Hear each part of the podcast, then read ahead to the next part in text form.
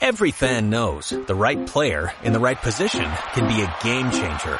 Put LifeLock between your identity and identity thieves to monitor and alert you to threats you could miss. Plus, with a US-based restoration specialist on your team, you won't have to face drained accounts, fraudulent loans, or other losses from identity theft alone. All backed by the LifeLock Million Dollar Protection Package. Change the game on identity theft. Save up to 25% your first year at LifeLock.com slash aware. Are you, are you listening? Damn. Uh. Yeah. ¿Qué pasa, boles? Bienvenidos a Massive Ball, tu podcast de opinión de la mejor liga de baloncesto del mundo. Y como de hábitud, tenemos a Natalia, como todos los domingos. ¿Cómo estás, Natalia?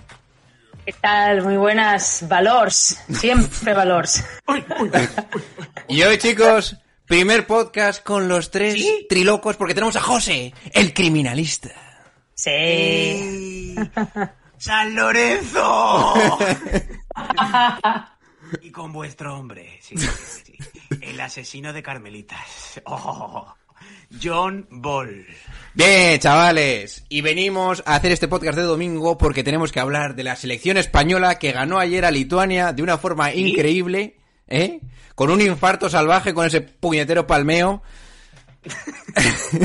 Lorenzo Brown sacándose la lo que tenía que sacarse, porque me permitiréis la analogía, la culebra, me cago en la leche. Yo aún no me puedo creer que hayamos ganado ese partido. Y tenemos que poner, que ponernos al día de cómo está el europeo que ahora mismo están jugando Serbia contra Italia. Y está la cosa bastante mm, complicada, ¿eh? Para los serbios, que no están muy lejos los italianos. La cosa caliente como lo de esta tarde. Además, chicos, tenemos que continuar con el articulito que empezaron los de la Masifneta, que nos meten aquí en embolaos, nos obligan a hacer contenido del que ellos quieren. O sea, yo... Bien. Y por último tenemos línea caliente, que es a lo que hemos venido a lo que hemos venido a jugar, ¿eh? Porque venimos con todas las armas a devolver los golpes que nos ha dado mucha gente, ¿eh? Pues ese... A matar. Sí, sí. Ese es el... Eh, eh, hoy viene Kyrie Irving, Ben Simon y Kevin Durant, eh. Con todos. Así que, chavales, ¿cómo? Bueno, chavales, eh, hosters, ¿cómo veis el panorama? Eh, Yo lo veo campeones de, de Europa. Yo lo veo que un poco más de ayer le lanzo la zapatilla a Lorenzo Brown, pero luego me cayó la boca, básicamente. Han callado demasiadas bocas aquí, y yo ya lo digo antes de empezar el podcast. Yo le he dado unos palos increíbles a Garuba. Garuba, has cogido dos rebotes, tampoco te calientes, ¿eh? Eh, Garuba, que parece un jugador de 2K tirando triples. Escucha, ahora cuando pasemos de la entrada, os voy a decir el mote que le voy a poner a Garuba, que no sé si es bueno o es malo. Cuando las noches de NBA se hacen largas y los días pesados, siempre tendréis Massive Ball para pasar un buen rato. Comenzamos. You see what I'm saying? You see what I'm saying? Every single time, man, something goes wrong. You got about seven or eight first round picks. You got RJ Barrett, you got Julius Randle, you got Toppin, you got Emmanuel Quickly, and you still couldn't get Donovan Mitchell. You still couldn't get him. It just never ends the Knicks. It just never freaking ends. Nothing ever gets done in New York with the Knicks. Nothing. Nothing. Ah! Bien chicos, todos los españoles que amamos el baloncesto estábamos ayer viendo el puñetero partido entre It- Lituania y España. El partido estaba perdido en, cierto, en varios momentos de- del mismo. Estábamos todos acojonados. Estábamos todos diciendo, bueno chicos, pues hemos llegado hasta aquí, vamos a perder contra Lituania. Pero entre que se juntó con un partido lamentable de Balanchunas, que le empezaron a sacar faltas, sí, le sacó faltas Garú. Eh, en el último cuarto, los entrenadores, yo, a mi parecer, se estaban volviendo ambos locos, porque no entendía ningún tipo de rotación, pero bueno. Mm, entre que se juntaron un par de cosas a nuestro favor, y sobre todo, pues que nuestro amigo Lorenzo Brown eh, hizo un partido que yo aún no me explico cómo las mete, increíble, de 28 puntos, y la defensa... No suda. No suda, no, está ahí tan No. tranquilo. Pero El hombre sí. tranquilo. Pues acabamos ganando el partido.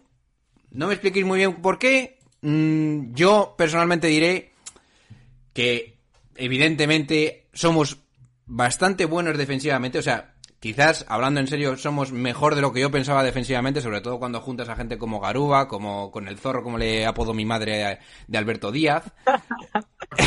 Dice, Este es un zorro, ¿eh? Porque se mete debajo del brazo en la falta esa que le sacó en ataque. ¿A quién fue? Bueno, bien, da igual. Pues yo he de decir que defensivamente nos vio bastante bien. Mm, otra cosa no, atacar no seremos los mejores, pero yo creo que tenemos bastante fortaleza defensiva y con la defensa, pues yo qué sé, the sky is the limit. ¿Quién te dice ahora que no? En fin, eh, sin más dilación os voy a decir cómo voy a apodar a Garuba y os dejo hablar. Garuba para mí es el Anthony Bennett de España. Hostia. Dios. Número 3 del draft. Número uno del draft. Que, oye, escúchame, a mí, te lo digo en serio, que me recuerda un poco en, en cuanto a físico y en cuanto a juego, que es un tío ahí intenso, que no está mal, o sea, que no es ningún, nada, nada despectivo, pero, oye, Garuba, te veo perdido, pero no te, veo- no te puedo negar que en defensa es un animal. ¿Cómo habéis visto el partido? Empiezo contigo, Natalia. Pues bueno, ayer yo el partido, sinceramente, yo soy muy negativa, creo, pero yo lo veía perdidísimo. O sea, te voy a decir más. Yo creo que eh, ayer la España se marcó un Madrid en la Champions. Me cago en... Espérate. A ver, espérate. joder, cómo viene Natalia hoy. Espérate. A ver, eh, sí, a través de la defensa se consiguieron remontar, pero yo creo que luego Lituania se vino abajo en el último cuarto. Mentalmente se hundieron. Sacaron la tablilla tres minutos. Eh, tal cual fue así, ¿eh? Porque es que desapareció Sabonis, eh, luego pérdidas súper raras. Y tampoco nosotros hicimos nada más allá. O sea, a mí, por ejemplo, Lo- Lorenzo Brown en la primera parte me sacó de quicio. Porque es que hacía cada error brutal. Lo que pasa que luego en la prórroga, pues mira, como de- decimos nosotros, se sacó la culebra y más allá. Pero es que, mm, sinceramente, yo ayer vi que se, se, se tiró de garra, se tiró de, de veteranía por parte de Rudy Fernández, que tuvo un momento de partido importante también. Pero creo que este equipo va a tener que ir así, pues a través de la defensa y hasta donde lleguemos. Pero sinceramente, falta talento, o sea, eso es innegable. Lo que pasa que, bueno, oye, contentísima. No me lo esperaba, pero, pero vamos, que Lituania pone- es mucho mejor selección que nosotros de aquí a Cuba volver. Vamos. Me pone cachondo que una culé diga que Rudy Fernández tiró el carro. Bueno, a ver, hubo un momento bastante clave de Rudy Fernández en el, creo que fue en el final del tercer cuarto, o principios del último. Yo creo que estuvimos toda España diciendo, por Dios, sacad a Rudy todo el partido, ¿por qué no juega más? Y luego nos dimos cuenta de que tenía 38.000 años. Tal cual. Estaba con el oxígeno en el banquillo, ¿eh? con, el- con la- con la- re- reanimándole. Eh, bueno, yo por, por acompañar un poco vuestros comentarios, creo que hubo dos fases de partido, ¿no? Eh, digamos que el, el primer cuarto fue un poco mm, toma y daca, ¿no? De los dos equipos. En el segundo cuarto vimos una defensa muy buena de, de España y a base de triples de los lituanos fue lo que, sobre todo Grigonis, Brajkevic, este que jugaba en los Knicks, ¿eh? El Sí. que los hizo el palmeo. Em, pues eh, hasta el, digamos al descanso yo vi un partido bastante igualado, ¿no? Cada uno con sus armas. Eh, creo que España desactivó muy bien a Balanchunas. Eh, Sabonis estuvo no estuvo no ha estado en- en- a su nivel en todo el Eurobasket, pero creo que, que fue de los pocos que se salvó hoy en Lituania. Y, y bueno, al final, eh, eh, el tercer cuarto, yo vi como Natalia que el partido se iba, porque se- no sé si se llegaron a poner 11 arriba, ¿no? 11. arriba, creo que, Sí, sí, creo que fue 11 hubo arriba. un resultado que eran 11 arriba. Y ahí es cuando Escariolo tuvo el calambrazo, ¿no? De entrenador y empezó a sacar jugadores en la rotación. Eso fue y increíble. Creo que dio, creo que dio con la tecla. Es decir, eh, salió Garuba, eh, contagió, digamos, a nivel defensivo al juego interior, porque Billy estaba un poco desbordado. Eh, y sobre todo también quiero destacar a Alberto Díaz, ¿no? El Ron Harper de la Costa del Sol. Eh, que para mí eh, fue, junto a Lorenzo Brown y, y Rudy, eh, el hombre clave de- del partido, ¿no? Sí. La jugada esa donde saca la falta en ataque al final para, para decantar el partido fue clave para que, para que España pasara. Entonces, yo creo que Scariolo tuvo gran parte de culpa de que España diera vuelta al, al resultado. Pues voy a decir una cosa. No sin antes decirle a Natalia que se aleje un poco del micrófono que me está reventando el tímpano. Eh, eh, Escariolo Hubo un momento que se puso muy caliente y me gustó, ¿eh? Me puso cachondo. Cuando empezó a insultar a gente, cargad el puñetero rebote o que algo así. dijo. O sea, estuve cachondo. O sea, esas son cosas que yo he hecho de falta en los equipos y en los entrenadores, ¿eh? Algún tío que le coja a alguien del pecho y decir que esto... Es que tú realmente tú puedes decir lo que quieras, hacer una táctica increíble, pero es que si no coges los rebotes contra Lituania estabas muerto. Hay veces que es mejor decir eso y insultar a alguien en la cara que poner la pizarra. So- sobre todo se le ha visto eh, muy encima de los ju- jugadores jóvenes, ¿no? Como Joel, a Joel Parra también le ha metido cada, cada grito, a, a eso, a Brizuela. Siempre que, que- que hay un pequeño error o fallo de, de- de concentración o de, Ay, ay. de sistema de los jugadores jóvenes, está Escariolo ya despelucado, ¿no? Entonces, es bueno que, que un seleccionador, eh, pues eso, eh, incida, ¿no? En, en los jugadores que, que se están metiendo ahora, adentrando otra vez en, la mentalidad, digamos, de, selección y no de club, ¿no? Y yo creo que Scariolo en eso es de los mejores. Sí, sí, a mí me, me, gustó me gustó la actitud que tuvieron también los jugadores, sobre todo lo que has comentado, ¿no? El, el chico este Parra, pues, joder, el zorro Parra, eh, me encantó, me encantó. O sea, cómo, cómo defendías, vale que luego un ataque, pues bueno, ya luego lo, lo criticó John Ball, que es como en plan, pero este tío ataca, pero bueno, mira, prefiero tener a Parra en mi equipo que no tener, por ejemplo, al, al López Arostegui, que madre mía, se, se, se cascó un tiro de dos que no sabe ni él cómo la, la metió. Pero. ¿eh? pf, Muy, sí, sí, fe- fadeaway y tras reverso. O sea que el tío es el flipo máximo. Pero no, hay que decir que, que en general, oye, pues victoria. Y luego también mm, el tema de Lorenzo Brown, sinceramente. O sea, ves esas las, las estadísticas y dices, ¡buah, este tío se ha, se ha salido! Pero vosotros, ¿cómo lo visteis todo el partido? Porque de, de verdad, yo creo que fui la única, pero la primera parte me, me desquició mucho. O sea, es que veías que en defensa como que miraba a los jugadores de Lituania pasar como si no pasara nada aquí, dices, tío. Sí, hay que Y en, y en ataque, en ataque, un ritmo demasiado tranquilo.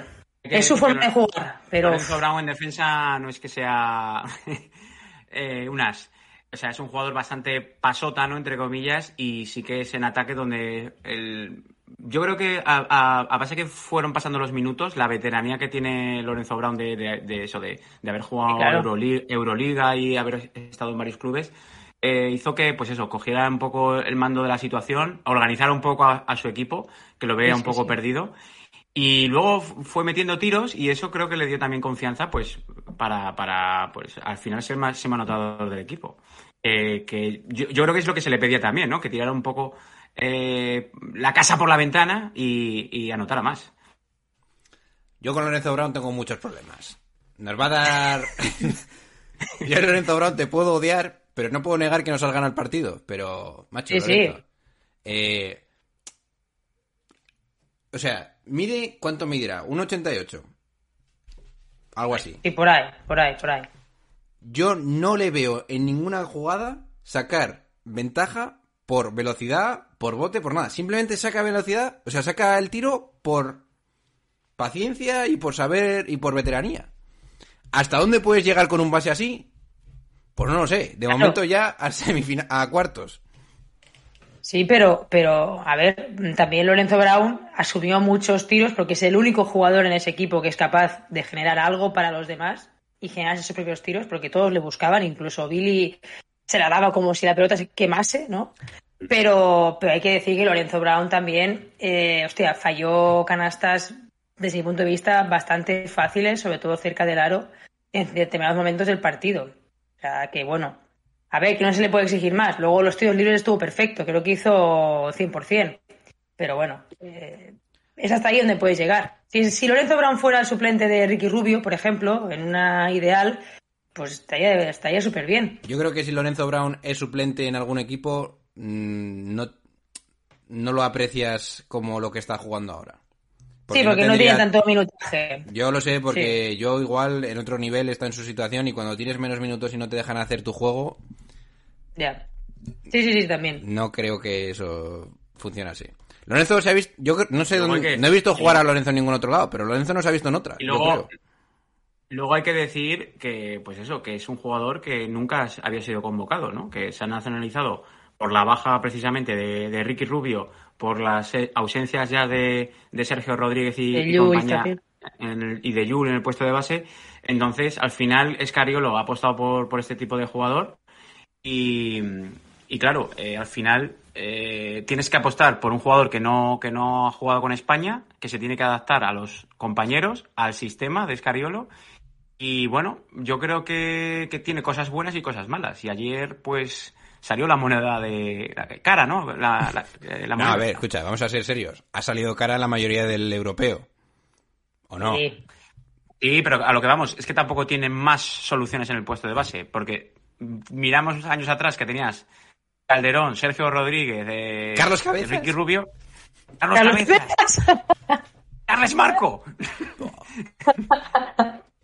Bueno. Oye, escucha, Tengo que decirlo porque si no me va a morder la lengua y me voy a envenenar. ¿Qué cojones está pasando con Bo Cruz? Porque Uh. a mí me empezó. Ayer me dio entre pena, cabreo. Y eso que jugó. O sea, la que tenía que meter la metió, pero. Oye, está muy asustado. ¿Por qué no toma galones? Que es el único jugador. Si te dicen a ti hace cinco años. Bueno, igual cinco no. En el último mundial que ganamos, ¿no? Menos, sí, sí. Que iba a ser así en un equipo en el que faltan todas estas estrellas como Margasol, Ricky y tal, yo no me lo creo ni de coña. ¿Qué cojones está pasando aquí? Juancho, te voy a matar. Hacer la peliculita y ahora vas de estrella, no quieres, ¿eh? Ya esto te sobrepasa, ¿cómo va esto? Que alguien me diga algo. Yo creo que, que se siente sobrepasado, es, es lo que tú dices. O sea, al final un jugador como él, que, joder, que juega en la NBA, que tiene cierta experiencia, que ha ganado con esta selección, yo creo que tendría que asumir galones. Sería lo ideal. Pero, pero honestamente pienso que no, no está dando la, la talla, no está dando la cara. Y entonces, para mí demuestra que no es un jugador para ser un líder de una selección o de un equipo. José, Entonces se vive, se vive muy bien. A la pienso- sombra de. Yo con los pienso, que hay triplitos desde la esquina ya, ¿no? yo pienso que hay jugadores que asumen el protagonismo y hay otros que se esconden. Y este se esconde.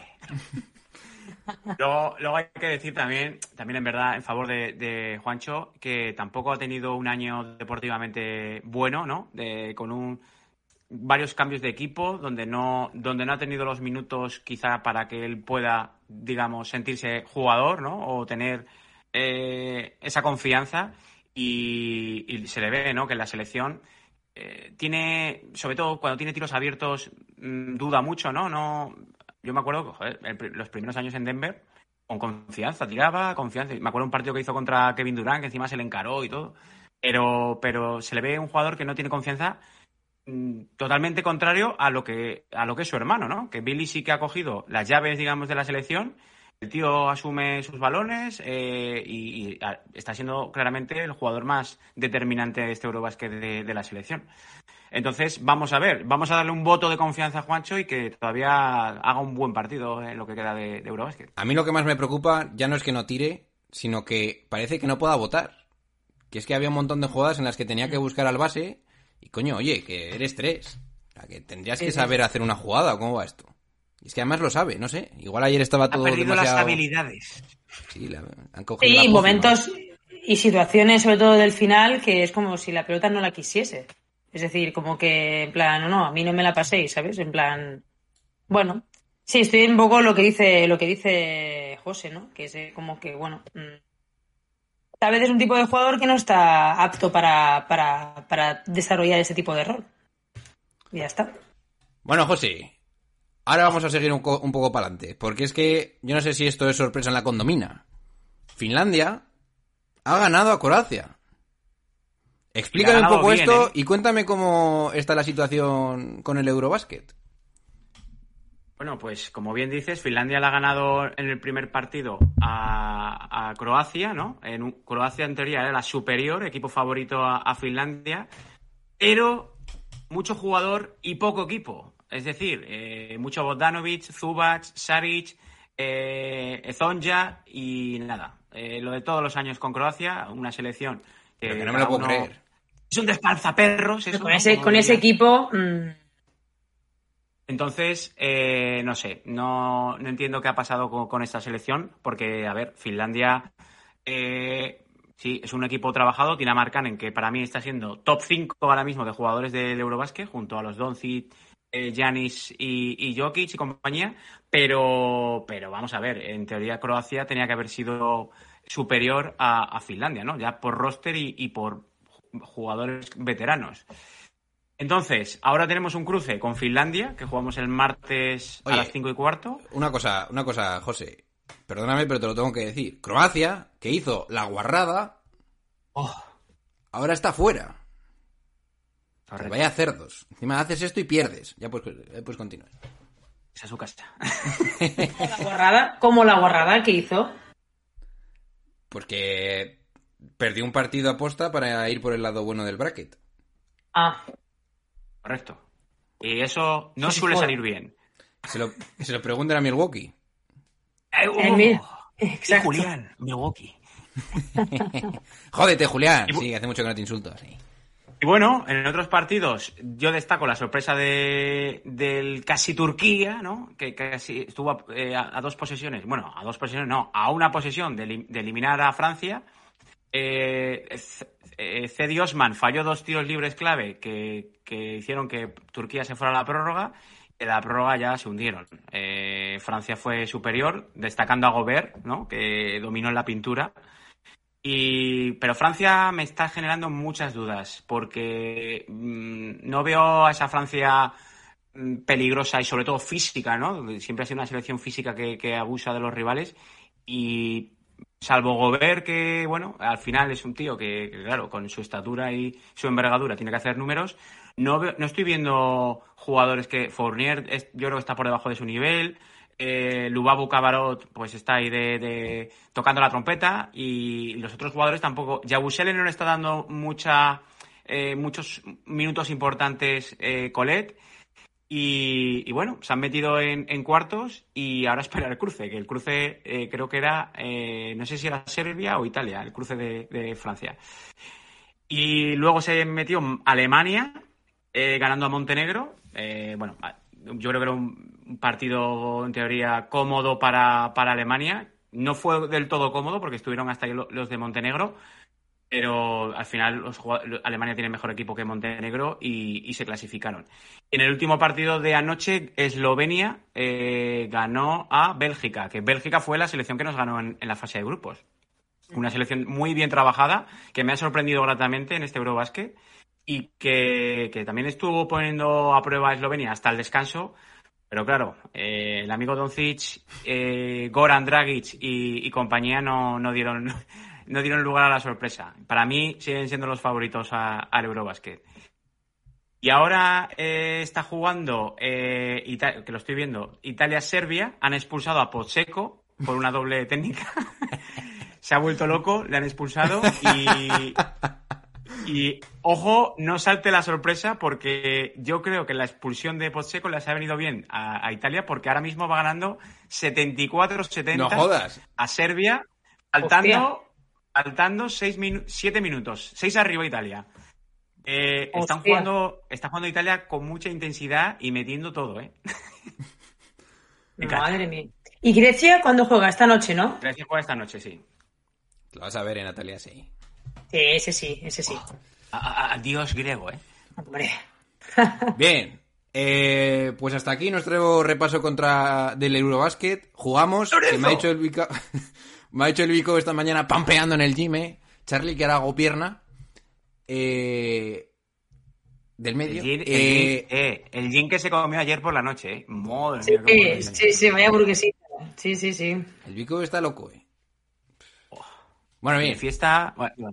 El martes, todo el mundo. el martes, el martes jugamos contra Finlandia. A ver a Markkinen. Oh. A ver cómo queda eso. Eh, Oye, ¿y, y, y Raikkonen?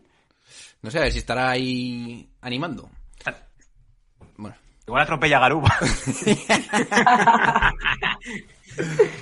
bueno. Eh, pues eso, eh, Natalia, veo que ya te separa un poco del micro, no vas a Dígame. reventarle el tímpano a la peña. Yo incluso me separaría más, pero con- Joder. ya te lo bajaré luego en el after. Es la diada, ¿eh? No me jodas. En el after. No, no. Que tengo, que tengo, espérate, que tengo aquí al lado, en la plaza de al lado, mm, sardanas. Ya decía, yo, decía, yo decía que era, pensaba que era José. ¿eh? No, no, es aquí. Están tocando las trompetitas. Pero ¿sabes lo que estaba ¿sabes lo, pensa- ¿sabes lo que pensaba que estaba haciendo José? Poniendo el himno español. Todo, todo a Eso, tiempo. eso Todo a es, tiempo. una, es, una, es una contradicción en un día como hoy bastante rara aquí, Yo- ¿eh? Pero bueno. Además, John Ball, ella tiene sardanas y yo en el cuarto oscuro tengo amarranas y marranas.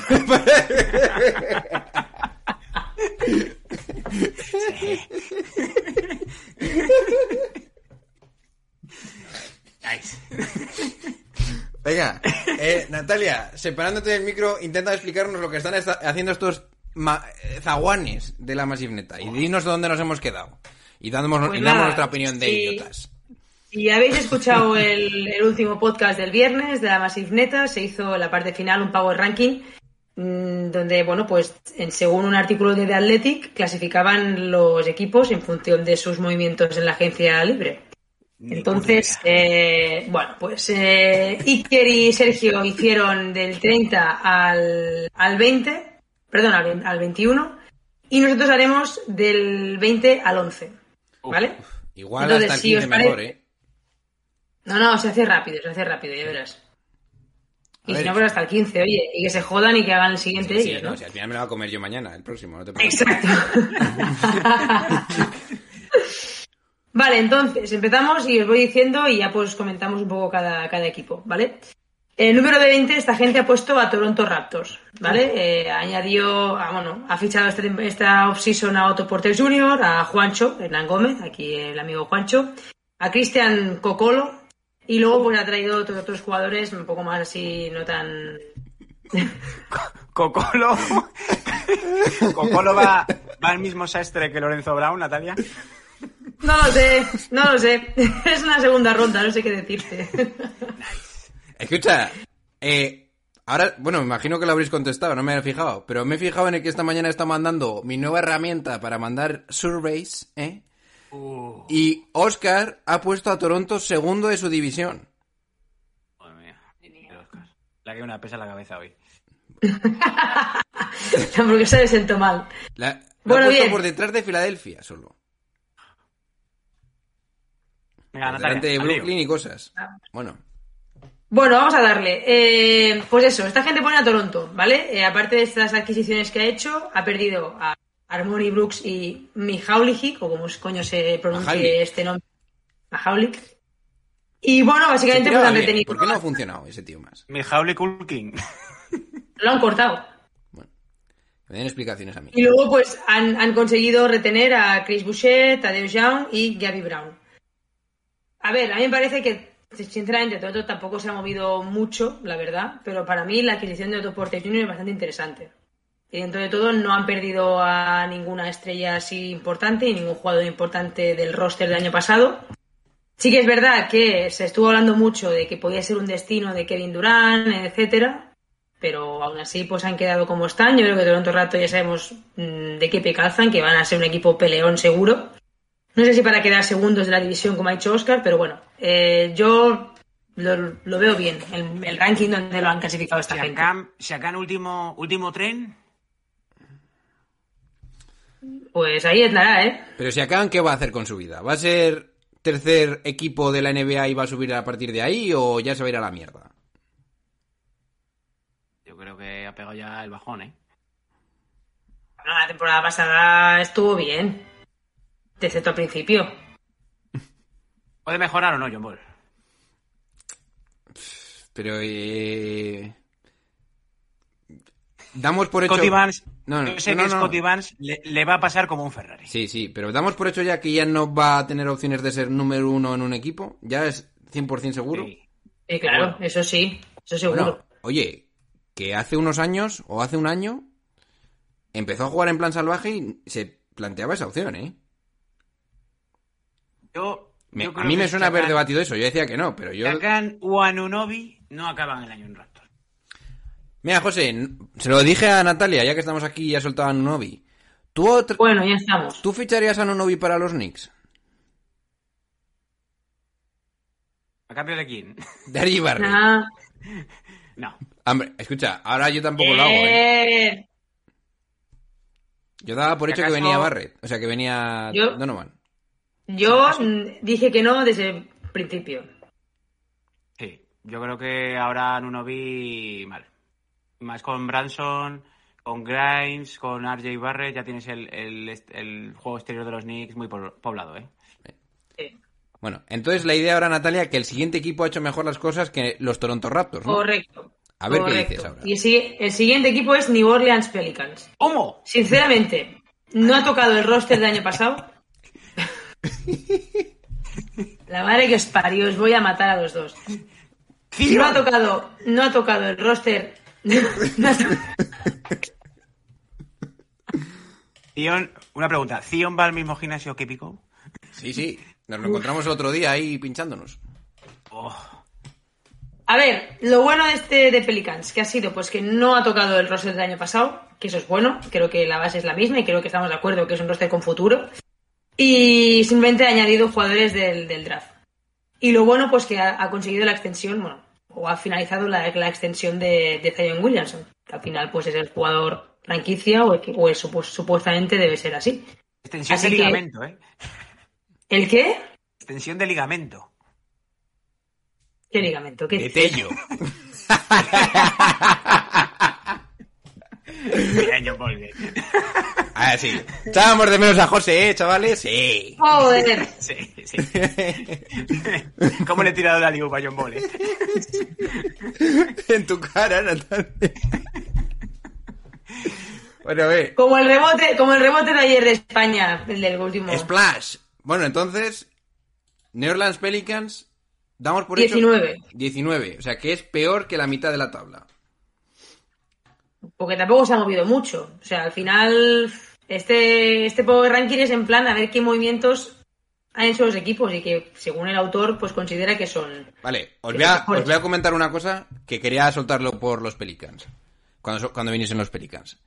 Eh, he escuchado a gente que teme que en cierto momento Ingram se caliente y, se, y pida el traspaso si el rol que tiene ahora con Sion cambia demasiado. Y esto, ahora hablando en serio, creo que hay mucha gente que lo piensa. Por lo menos en el mundillo de podcast y todo esto de los ejecutivos y tal. Y, y más concretamente, la gerencia de los Pelican creen No, que y aparte... Zion sigue siendo el jugador estrella, aunque haya jugado 80 partidos. Bueno, y aparte de eso, por el tema de haber puesto a Ingram en el mercado, por, eh, Por Durán. por Kevin Durant. O sea, que aquí no es broma esto. Bueno, pero eso John Ball y Natalia pues, sabéis que lo ha hecho mm, el 90% de los equipos. Sí. Oye, pero ¿vosotros tenéis dudas o no de la pareja de Ingram con Sion? Yo digo que no, pero yo entiendo que haya gente que las tenga. A mí lo que me genera dudas de los Pelicans, aparte de Alvarado, ¿quién defiende ahí? Porque Zion McCollum va a tener que hacer de Sion base, ¿no? tiene que defender. Sí, Tiene que defender. Primero tendrá, primero tendrá Tendrá que jugar. Tendrá que jugar, al menos. Y Ingram ya sabemos que defiende con la mirada. No, que yo creo que va a defender. Yo, yo Bueno, pero tienes, tienes a, Her- a Herb Jones, ¿eh? y a Trey Dicho Murphy. esto, voy a soltar una bomba. Buh, Van a tener mejor récord que los Timberwolves. no te ha soltado ninguna bom- ningún bombazo, ¿eh? Yo lo firmo esto también, ¿eh? Estamos todos muy down en los Timberwolves. Buah, los Timbertrolls. Bueno, siguiente equipo, Natalia. Siguiente equipo, vale. Al aparato. Siguiente equipo, Phoenix Suns. Uh, A ver, destaca sobre todo la extensión de DeAndre Ayton. Y luego, a ver, no hay que olvidar que esta gente pues ha perdido a Jabal McKee, que yo creo que es un jugador que estamos de acuerdo bastante servible y que lo hizo bien el año pasado. Y ha retenido por eso a DeAndre Ayton y a Bismarck Millombo. Y luego ha incorporado a, a un pivot Joe Landale, Demion Lee, el cuñadísimo, no el suegro, como dijo Sergio Ochoa el otro día. ¡Suegro! Sí. pero, pero sitio que bebe. De todo.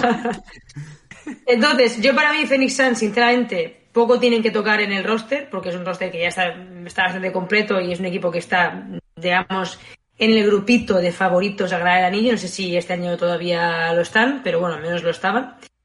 Pero creo que tampoco han hecho grandes movimientos. Y lo de Andre Ayton al final es algo que pff, mm, poco han hecho como forzadamente, porque no tenían otra opción. O sea que no sé yo si esta posición les corresponde bastante. Yo tal vez los hubiera puesto incluso más hacia el final.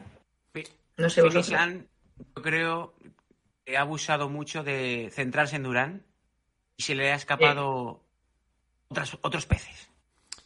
Yo lo que creo que Sí. está claro con Phoenix Suns es que lo que ha supuesto el problema de, de Andre Ayton va a ser complicado que no te afecte en el vestuario. Y eso es la, el peor downgrade que ha hecho Phoenix. Y yo, sinceramente, creo que tendría que estar más abajo, porque realmente Phoenix tendría que decidir si darle un año más o no a Ayton. Han elegido la opción de a ver si alguien le dice algo, y yo creo que esa decisión es lo que hace que su agencia libre esté mal, esté, sea negativa. Totalmente. Porque al final Sí, vas sí, a sí. pagarle casi lo mismo a Ayton. Van a ser dos o tres millones menos por año. Con esto del super máximo, ¿no?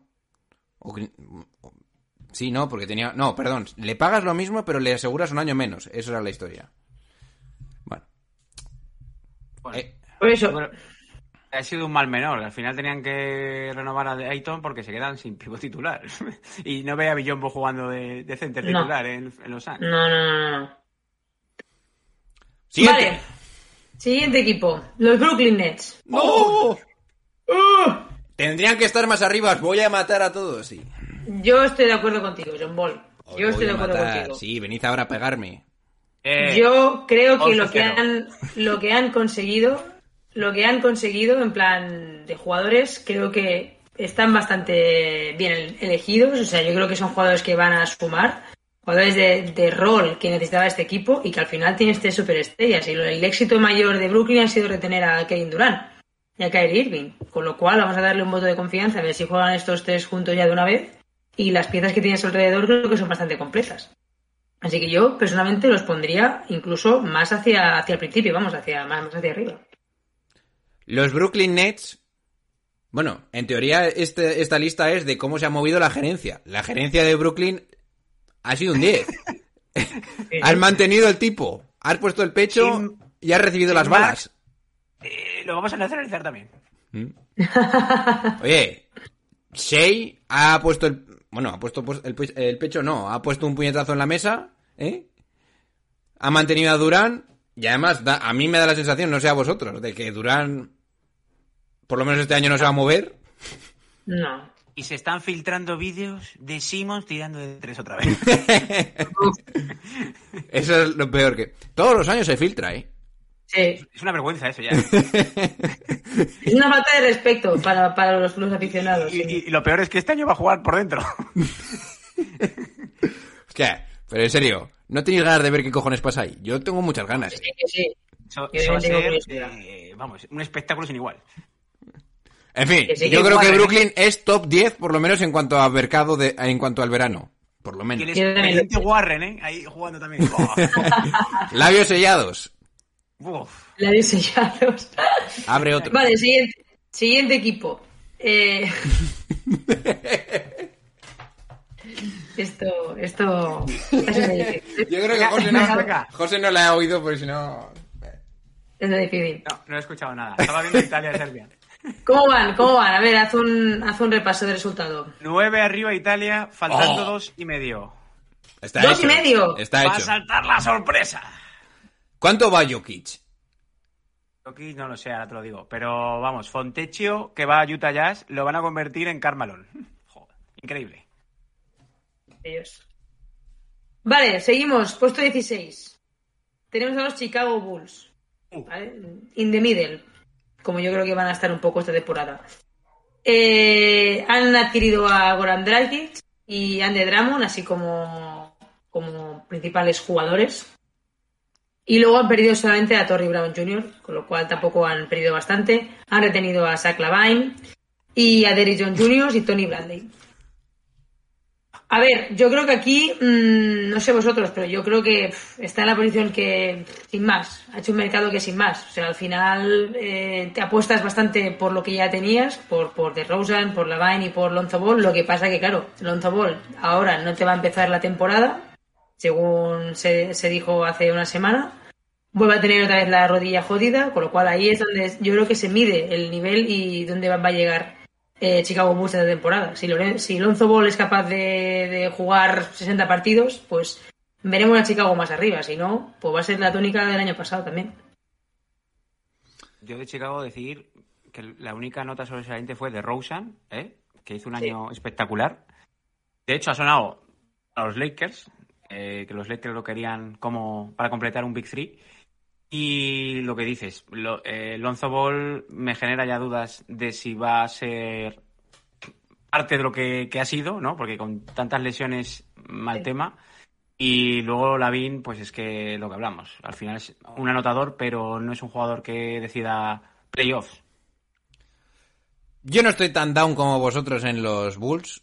Yo creo que los Bulls no van a depender de Alonso Ball para subir o para bajar. Van a, de- van a depender de si van a tener algún defensor más en el perímetro. Y si está Caruso y Dosumu, pues no veo Y- que... Y en la pintura también, que por eso te das también a Andre Drummond. Bueno, eh, la pintura de los Bulls... La pintura de los Bulls pinto yo más. Eh, pero la diferencia es que no tenías defensores de perímetro, que estabas ahí con Dosumu, que no sabías ni de dónde te lo había sacado, y este año se supone que tienes que tener a Caruso Dosumu más asentado, más la rotación que tienes de siempre. Y Yo, Goran. claro, Goran Dragic también lo han fichado, que bueno, sepa qué, pero bueno. Se sorprende teóricamente de. Pero, es, pero vaya, de- que yo no digo, yo no digo que por la, la Melo Ball vas a cambiar o no tus resultados. Yo creo que va a depender más de si está sano. Claro. No- que- no- Lonzo que- Ball. sino el backcourt. Sí, no, no, a ver, está claro que el año pasado Chicago tuvo más suerte porque estuvo en lesiones importantes y dos jugadores que defensivamente te daban mucho. Y cuando jugaban todos, Chicago Bulls estaba segundo en la conferencia este, tercero segundo. ¿Se van a ir a la mierda los Chicago Bulls por Sí. cómo ha mejorado el este? ¿Estáis ahí en ese barco o no? ¿Se van a la mierda? Sí, se van a ir a la mierda. sí. A ver, se van a ir a la mierda. Depende de, de Rosen. Coño, ¿Qué? pero eh, ahí estábamos el año pasado. ¿Tú crees que DeRozan va a bajar? ¿En serio lo, lo piensas? Mm, sí, pero... Yo no creo que. Yo no, es creo que baje. No es que baje, pero claro, al final es un año más ya de DeRozan. Sí. Pues yo no estoy de acuerdo, porque es un año más de DeRozan en el que DeRozan le ha demostrado a la liga quién es. Yo creo que va a venir más hypeado y más empiponado.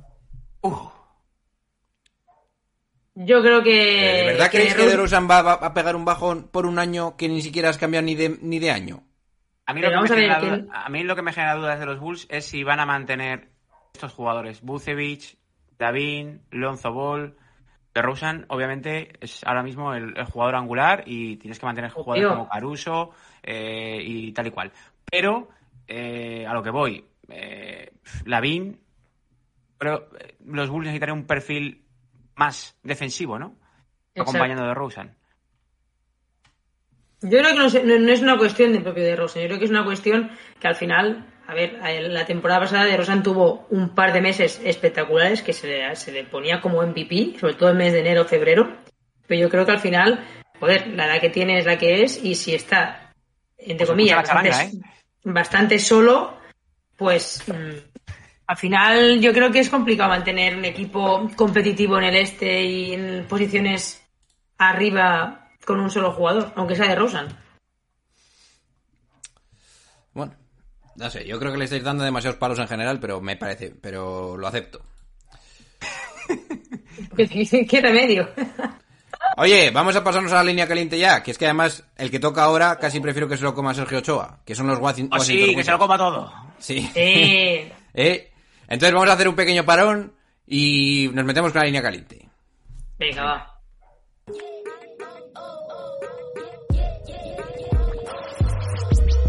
Are you kidding me? His very first move as the executive was to sign Lamar Odom, who was on crack. Take that for data.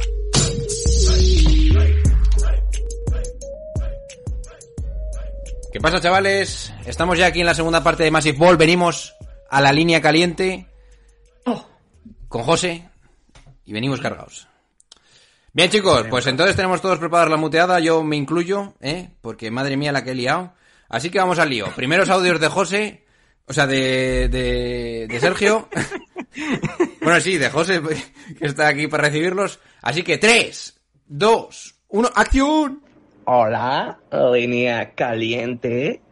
Nada, solo quería dar la re bienvenida al menudo boniato del criminalista y decir, John Ball, que tienes un tienes algo que te da por, por meter a gente de los Knicks. Entonces, reconoce que eres de los Knicks y ya está, tío. Ya es Natalia, ya es Seeker, ya es José, tío.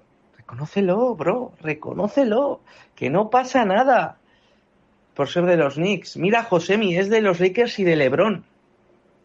Será de los Es lo más estúpido bobo. que hay. Pues sé de los Knicks y de Durán, tío. No pasa nada por reconocer la grandeza. Y este audio va para Eh. José. José. Sergio, ¿cómo que José Mies de los Lakers? Pirado. Sí, te gusta. Te va a matar. Eh, si yo no tengo ningún problema con que ganen los Knicks, pero yo no puedo decir que soy de los Knicks y apoyar a Kyrie Irving. Simplemente ahí estuvo el problema. Ya está. Que está jugando los Nets. Yo soy de los Knicks y me gusta... Eh... Skauskas.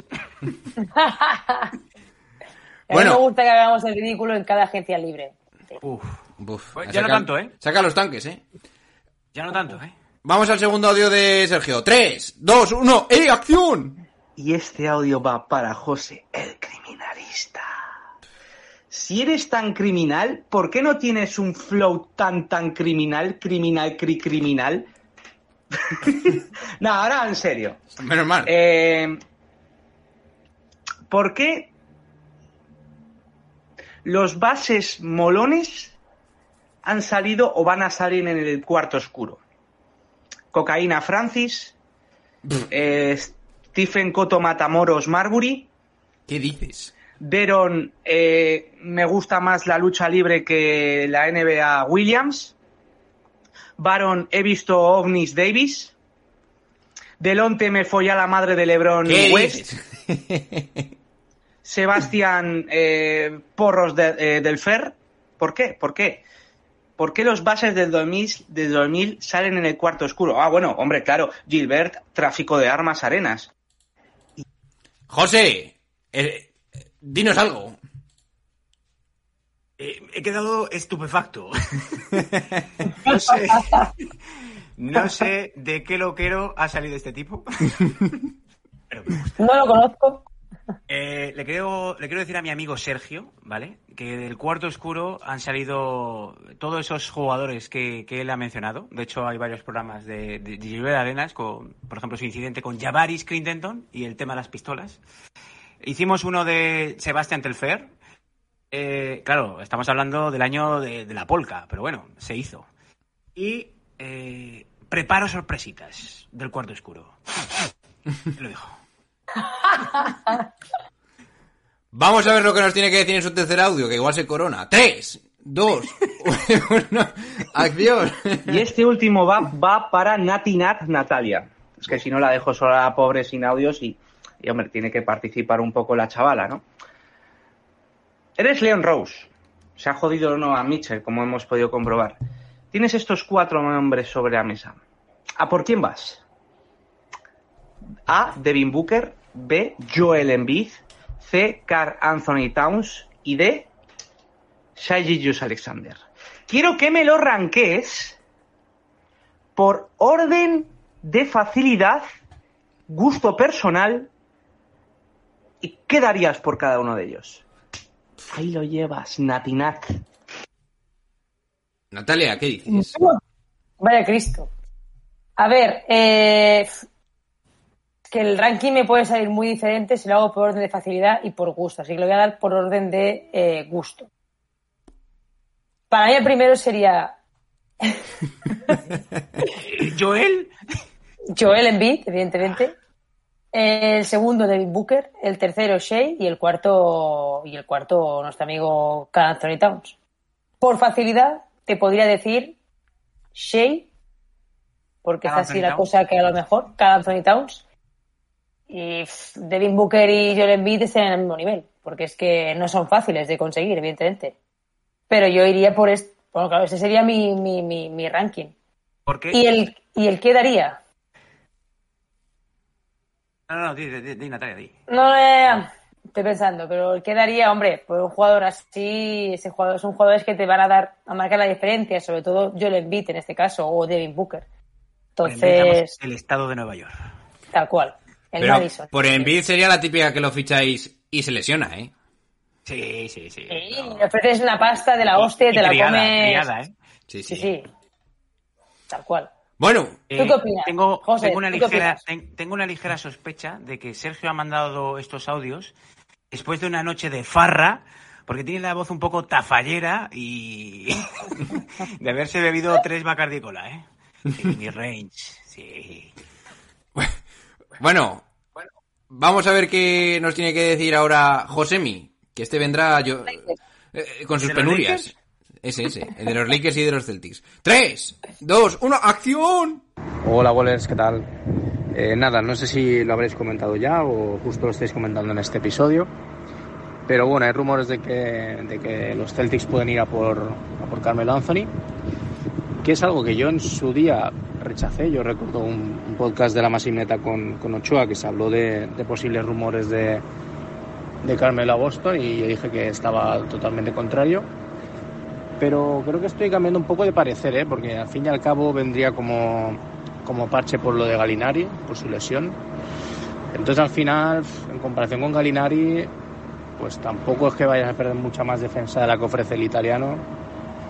Y bueno, nada, que prácticamente pues tiene más tiene más, más eficacia. Entonces, a día de hoy no lo vería mal que llegas ahí. ¿Vosotros qué tal?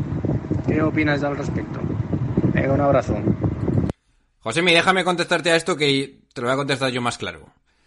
Los jugadores viejas leyendas que crees que te van a dar algo y todas estas cosas no se tocan. Por mucho que hayan hecho en el pasado en los Knicks, en, en los Nuggets o lo que sea, no se tocan. Es mejor no tocarlos y encontrar otros jugadores que igual puedes desarrollar o le puedes dar más minutos a otros. Ya está. No te digo que no sea buen fichaje. Que Carmelo Anthony, por lo que dices y lo que da, está bien, pero hay cosas que no se tocan. ¿Qué dices? Carmelo Pues yo por un año lo traería. Perdón, José. sigue. No, no, no, di, di, di. Adelante. No, no, di- yo por un año, yo sí que lo traería. Coño, al final Boston tiene que ir a ganar el anillo. Desarrollar no está en ese momento. Entonces, Ganar el anillo y Carmelo Anthony en la misma frase. Ah, vamos a ver, John Ball, pero en el rol, en el rol que iba, que iba a tener Galinari, yo creo que es un rol que lo puede Ya, hacer ya. perfectamente Carmelo. Se merece ¿Por un una- año? Se merece, se merece un anillo. Sí. Exacto. Eh, dicho esto, espero que le retiren, le retiren la camiseta al Madison. Gracias. Sí. ¿Sabes cuándo tenía que haber decidido ir a por el anillo? Cuando fichó por los Knicks. Igual se tiene que haber quedado en los Nuggets. Bien, Jokic. por ejemplo. Bueno, vamos a ver lo que nos dice Rocket, que ha mandado cuatro audios, que nos ha contado la Biblia aquí, así que vamos al lío. Tres, dos, uno, ¡acción! Quiero empezar esto diciendo una cosa. Y es que el debate de los moldes, el debate de los moldes está muy bien. Todos tenemos en la cabeza qué jugador nos gusta que jugara de cuatro. Todos tenemos en la cabeza qué jugador nos gustaría de base. Muy bien, cada uno, partiendo de la base de que cada uno nos gusta una cosa, venme tú a decir que Luka Doncic que mide, no sé si 2'7 o una cosa así, ¿Qué dices? no es el mejor base que hay ahora mismo para un proyecto NBA de toda la liga. Y tú no pondrías un jugador que mide 2'7, o sea, tu prototipo de base no es Luka Doncic hasta que no lo ves. 2'7 le de la misma manera que tu prototipo de jugador 4 no es PJ Tucker porque es bajito, pero tú has visto ese pavo como defiende? O sea, lo de la altura es lo de menos si se va 2, 3, 4 centímetros. Sí, vuelvo que lo de Luka Doncic es algo completamente paranormal. Lo que hace, con lo que mide y a veces con lo que pesa. Luka Macarronchich. Uy. El otro día escuché en un podcast que le habían llegado dos cajas de torreznos ahí al Eurobasket. Hombre, por favor, qué poca vergüenza. Y esto, quiero acabar con, esta, con este último término.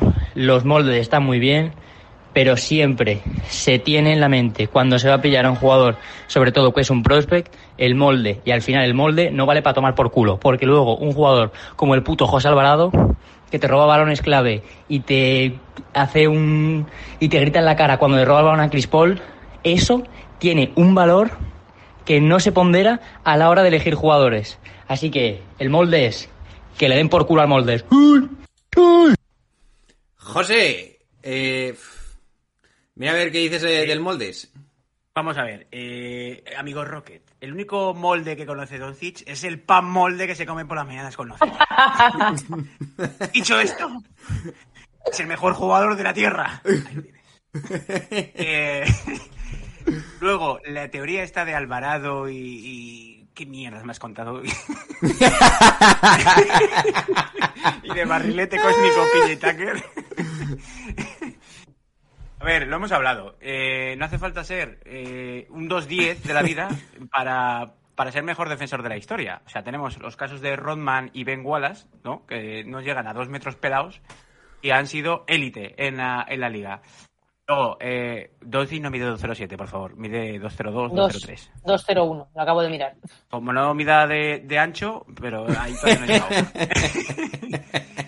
Eh, dicho esto, mm, yo creo que obviamente el físico influye, pero al final, eh, si un jugador tiene una técnica y un talento innato, es lo que sobresale sobre el físico. Y ahí lo vemos. O sea, Doncic lo ves eh, en la televisión y dices, es que este tío va al McDonald's todos los días. Pero no, luego te casca 47 puntos y te calla la boquita. Rocket, amar.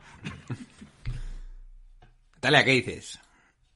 No, pues sí, yo estoy un poco también de acuerdo, ¿no? Al final yo creo que, que a ver, si metemos un perfil de jugador en la cabeza y un estilo, pero creo que al final se- hay otras cosas en ello, ¿no? Y una de ellas, pues que es Doncic, por ejemplo, en su, en su técnica y, bueno, pues al final eso es algo innato, de igual que mide dos, dos metros, que mida 2,05, o sea, al final la, la va a seguir teniendo. Al final, no sé, creo que el tema de los moldes está bien, pero mm, creo que se tiene que contextualizar en todos los casos. Bueno, pues vamos al siguiente eh, eh, mensaje, que a ver qué te tiene que contestar Roque. 3, 2, 1, acción. Y por cierto, una vez más, estoy de acuerdo con John Ball con lo de Barrett. Ese jugador de tres se queda corto, porque sí, está muy bien, que sí, que es un jugador que puede jugar de tres, pues me parece estupendo que puede jugar de tres, donde ese tío tiene un factor diferencial en el equipo, de la misma manera que lo tiene Doncic jugando de base, es el tío teniendo enfrente a jugadores más pequeños que él, sobre todo en temporada regular, porque en playoff le defenderá el mejor jugador del equipo que quede libre para su posición y no el que tenga delante. Pero si tú te pones a un jugador escolta de la liga, ponte un Hardaway de la vida que sí que juega de tres, pero o un Dinwiddie este año en este año en Dallas, que es lo que más tengo en la cabeza porque es mi equipo, a defender a Barrett, ese tío no puede con Barrett jugando de dos. Ahora bien, como le pongas a un tío que más o menos sepa defender de tres, se lo va a comer. Se lo va a comer. Por eso es tan importante que Barrett crezca jugando de dos. Y por eso yo también estoy de acuerdo con que Mitchell no es un buen jugador para el equipo que ahora tiene eh, Knicks, que han hecho una cagada fichando a Branson y eso les ha generado un coste de oportunidad muy grande y ahora no han podido traer a Mitchell y eso en verdad habría sido el plan perfecto, el tener a Mitchell y a. Barrett en vez de al puto Branson y a Barrett. Eso es otro tema, pero como siempre en Nueva York no nos sorprende. Y por cierto, RJ Barrett tiene que jugar de tres. Para eso hemos traído a Jalen Branson, ¿eh? no el del bigote, para jugar de dos. Entonces, eh, sí, quizá con la NBA actual hay aleros falta. que miden 2.10 o 2.08, Le perfecto, Ujú. pero ¿y qué más da? O sea, RJ Barrett va a ser jugador franquicia. Coño, y que hace, Rocket, en el último audio estabas diciendo que los moldes te daban igual, ¿no? Pues en este Ay, caso... Bueno, escucha, pero Roque, ahora te voy a defender yo que por fin eh, hay alguien que escucha y entiende lo que digo. Yo estoy totalmente contigo, RJ Barrett, para convertirse en una estrella tiene que jugar contra jugadores defensores peores que lo que se puede encontrar de tres y eso lo, lo vas a encontrar poniéndole de dos. Tal cual, Roque, yo estoy contigo. Vamos a ver lo que dicen sus siguientes audios. Roque, eh, ocho segunditos, bueno, nos escuchamos los dos seguidos, ¿de acuerdo? Tres, dos, uno, acción. y por cierto, aquí Juancho Hernán Torpez en Twitter, El pibe a ver cuando hace algo en el puto Eurobasket, menudo muerto. Y por cierto, Siguiente audio. acabo de escuchar el podcast de miembro John Ball con el bueno de Sergio Ochoa. Sergio Borrachoa, uy, el de Eurobasket, que es para el primer grupo, ese. Y la verdad es que me ha leído la mente el John Ball. Qué cabrón. Vete de aquí arriba, fuera. Yo no he entendido nada. Yo tampoco he entendido mucho, ¿eh? Un tipo, pero Sergio Borrachoa, ¿eh? he entendido eso solo. Bueno, eh, nos quedamos con eso que es lo más importante. Oye, vamos a ver lo que dice Pericles en, sus, en su audio de 10 segundos. ¡Buah! Tres, El nombre, el, el nombre que más cachondo me pone. tres, dos, uno, acción. ¿Qué pasa, Peña? Y Pericles de nuevo después de las vacaciones. Nada, esto es simplemente un mensaje recordatorio y para mi querido John Ball. John Ball, te voy a matar, desgraciado. No sé, si, no sé si es Pericles o José Coronado hablando. Pericles, te voy a matar. Has venido con todo, ¿eh? Has ido a andar más audios, que eres muy... Eh, ¿Lo puedo fichar para el cuarto oscuro? Sí, para sí, sí, sí. eh, voz así narrativa. Bueno, y por último, José, llega el golpe final, ¿eh? Oh, Charlie me gusta. Charlie, el, el calvo de Bracker, sí. Así que... Vamos al lío. Tres, dos, uno, acción. Eh, ¿qué pasa, Boler? ¿Cómo va todo por ahí? A ver, acción Eh, fácil ahí. Bueno, vamos a ver. Voy a hablar un poco de, del tema de discusión ayer por la noche, que fue bastante intenso, ¿eh?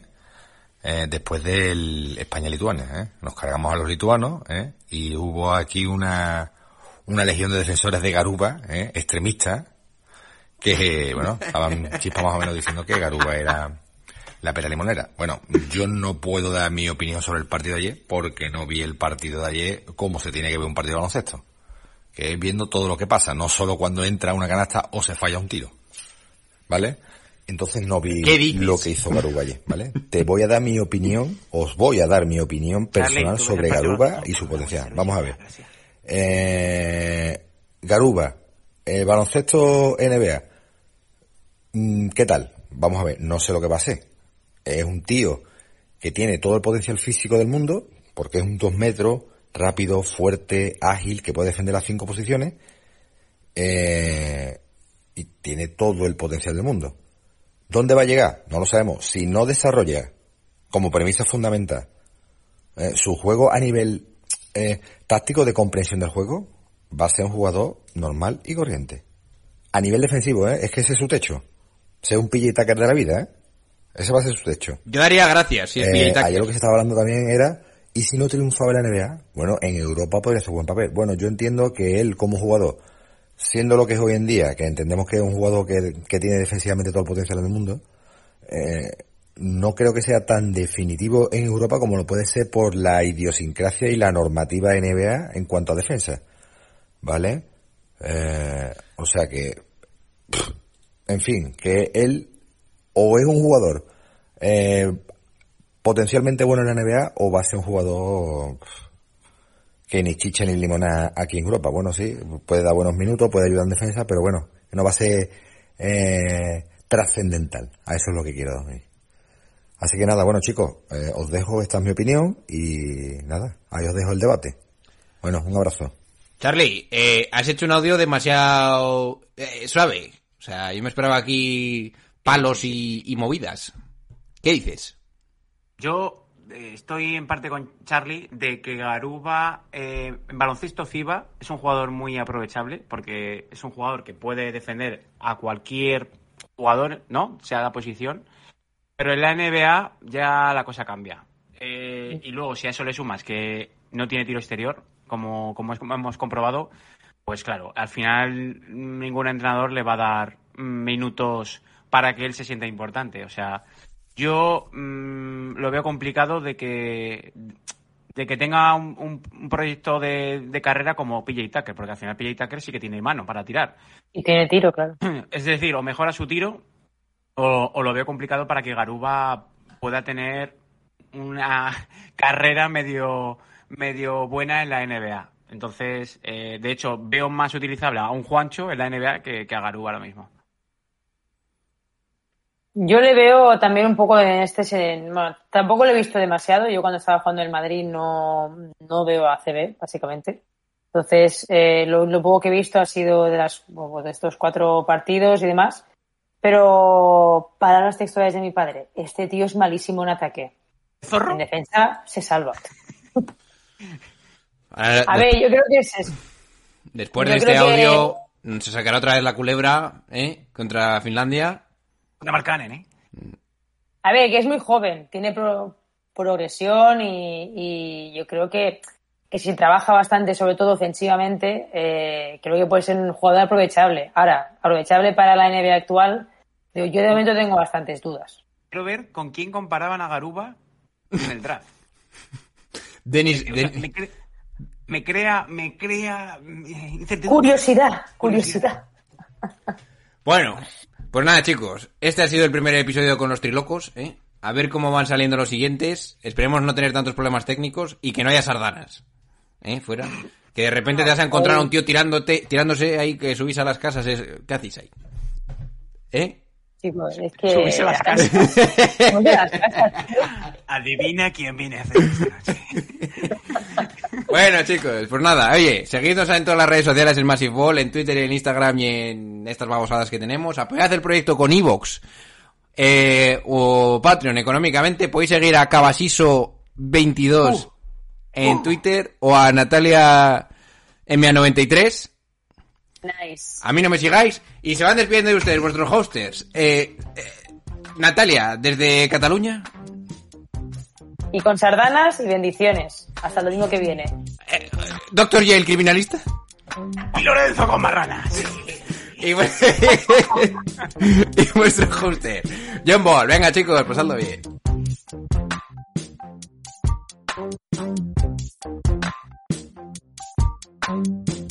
And I got love for David Fisdale too.